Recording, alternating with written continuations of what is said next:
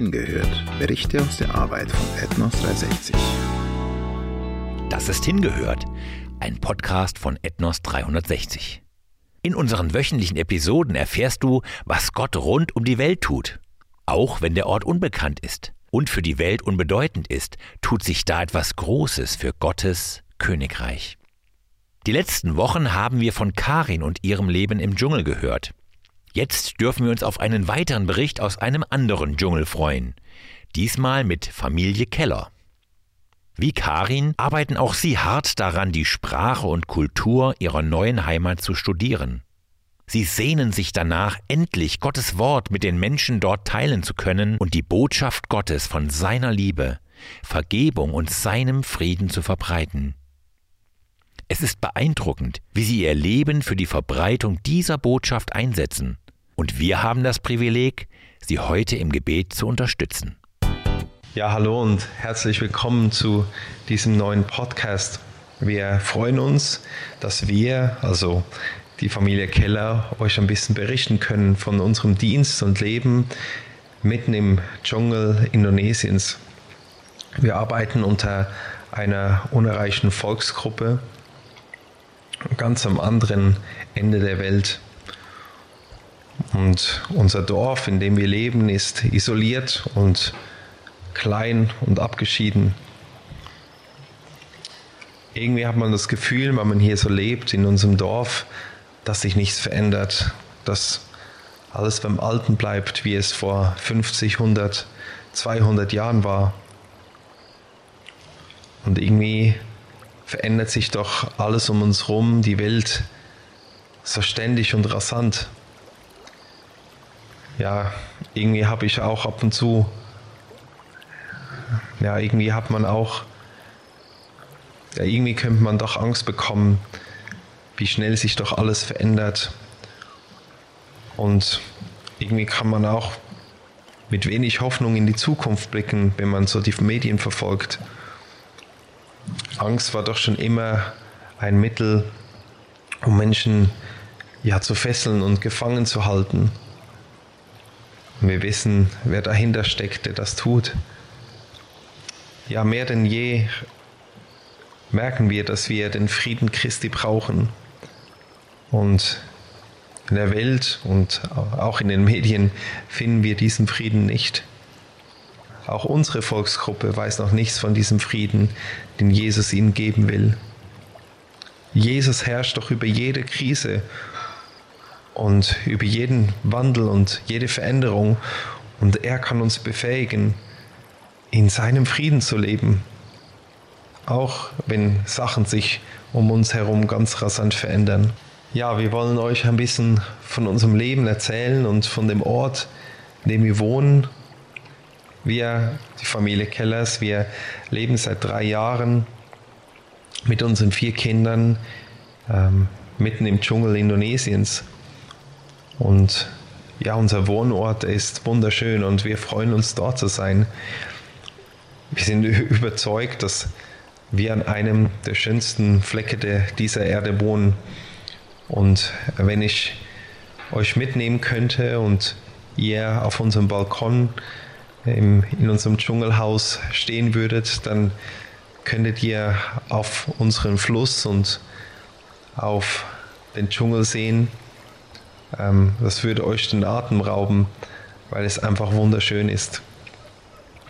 Oftmals, wenn wir sonntags ähm, nach dem Gottesdienst mit einem Buch in der Hand Sonntagnachmittags auf, auf, der, auf dem Balkon sitzen, habe ich immer mein Fernglas dabei, um auf die andere ja, Flussseite zu schauen, weil sich dort Affen wimmeln und die Nashornvögel rumfliegen ähm, und wir so allerlei äh, Tiere sehen, ähm, ja, die es so im Dschungel gibt. Da ist es nicht schwer, über Gottes Schöpfung zu staunen. An einem Fluss zu leben, das hat schon etwas. Zum Beispiel bringt der Fluss Abkühlung an, an heißen, schwülen Tagen, die wir, den wir fast jeden Tag haben. Auf der anderen Seite, wenn wir mal eine Trockenzeit haben, dann ist es eine sichere Wasserquelle und natürlich versorgt auch die Dorfbewohner mit, täglich mit Fischen und ist natürlich auch unsere Straße zu Außenbild. In unser Dorf gibt es nämlich sonst keine Straßen und wir können nur mit dem Boot rein und raus gehen. Ja, wenn man an so einem Ort aufwächst, lernt man natürlich schon als kleines Kind ein Außenbordmotor zu benutzen. Auch die meisten Dorfkinder bei uns, die, die können den Fluss in- und auswendig ähm, kennen den Fluss in- und auswendig und können auch lesen, wo die Gefahren sind. Sie wissen, wo sie durchfahren müssen und wo nicht. Man lernt da sehr schnell früh die Gefahren kennen, die es so im Wasser gibt und weiß, wann es Zeiten gibt, wo man im Fluss gehen soll und wo nicht. Und wo es Stellen gibt, wo man am besten, am besten draußen bleibt.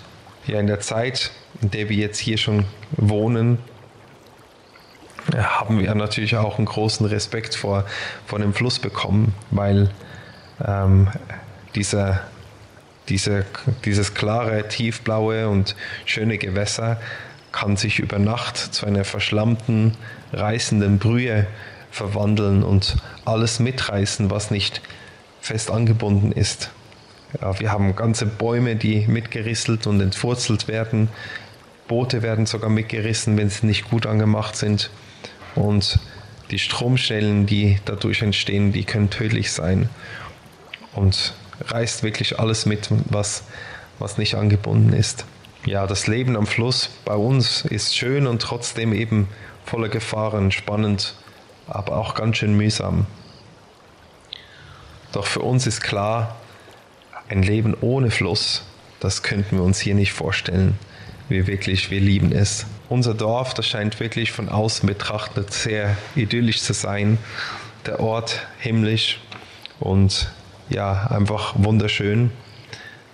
Wenn man bedenkt, so ein paar Häuschen in einem, an einem schönen Fluss mitten im Dschungel, umgeben von atemberaubender Natur.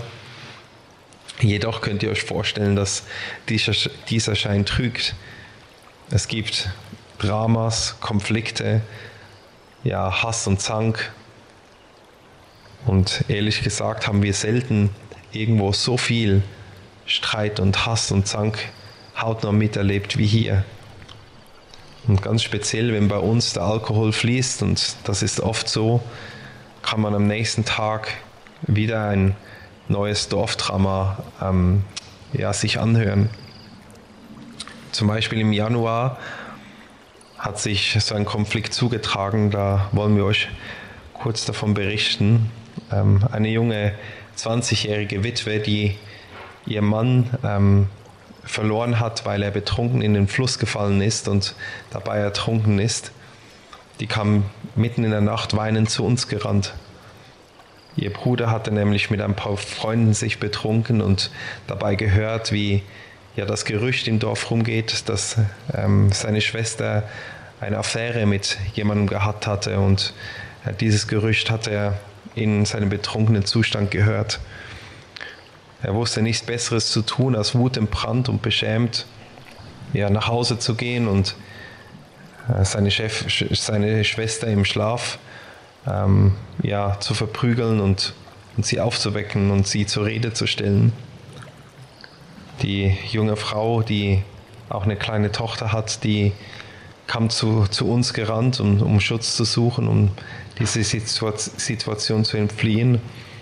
Und nachdem, nachdem wir sie beruhigt hatten und auch getröstet haben, bin ich äh, zu ihrem betrunkenen Bruder gegangen und wollte ähm, und habe versucht mit ihm zu reden, ihn zu besänftigen.